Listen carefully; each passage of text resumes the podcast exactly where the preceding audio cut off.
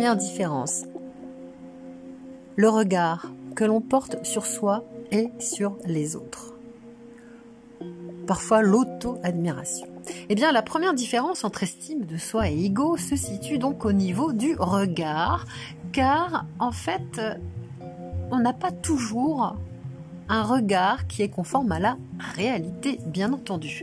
Nous avons notre propre vision de nous-mêmes et des autres. Eh bien, une personne qui a un ego trop élevé va se voir comme la meilleure, la plus belle personne au monde, ou encore la plus talentueuse, la plus intelligente. Bref, elle pensera qu'elle est supérieure aux autres et passera le plus clair de son temps à regarder et à se comparer. À se regarder, mais à se regarder à travers les autres, à regarder aussi les autres de haut.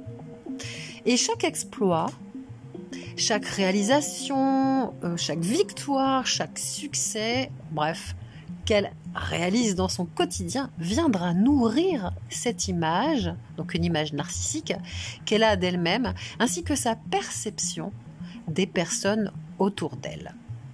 Par contre, une personne qui a une forte estime d'elle-même va se valoriser, mais en étant très objective ou très objectif. Donc, euh, elle ne va pas dévaloriser pour autant les autres.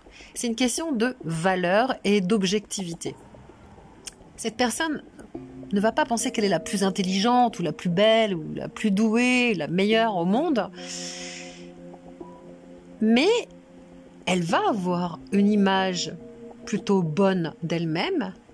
Cependant, elle ne sera pas en compétition avec autrui.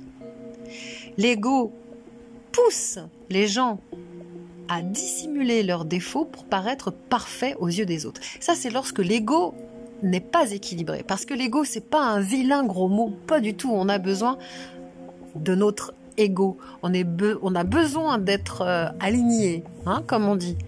Mais en revanche, quand on n'est pas dans l'équilibre, forcément, ça donne des répercussions qui sont pas toujours évidentes à gérer. Que ce soit à la hausse ou à la baisse. C'est-à-dire que si on a un ego qui est surdimensionné, eh bien, euh, forcément, notre humilité, elle est en berne et on a besoin d'un petit peu d'humilité.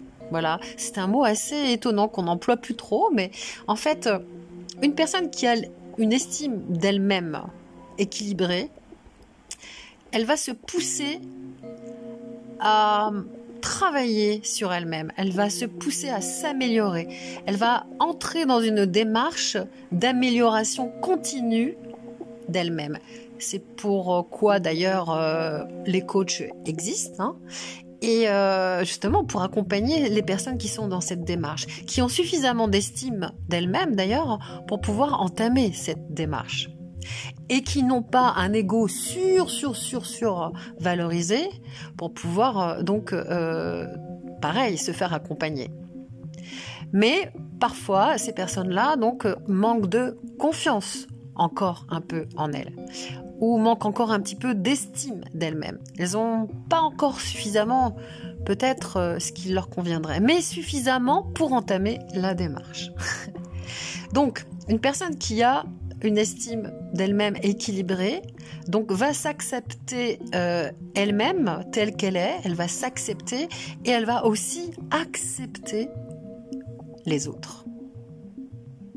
Et en toute humilité pour continuer à se perfectionner. C'est-à-dire qu'elle va pouvoir se comparer non pas dans la jalousie, non pas dans l'envie, mais dans l'admiration. Et en même temps, elle va être capable de s'octroyer le droit de se récompenser, de dire bah voilà, ça c'est bien ce que tu as fait. Elle est capable de le faire pour elle-même comme pour les autres.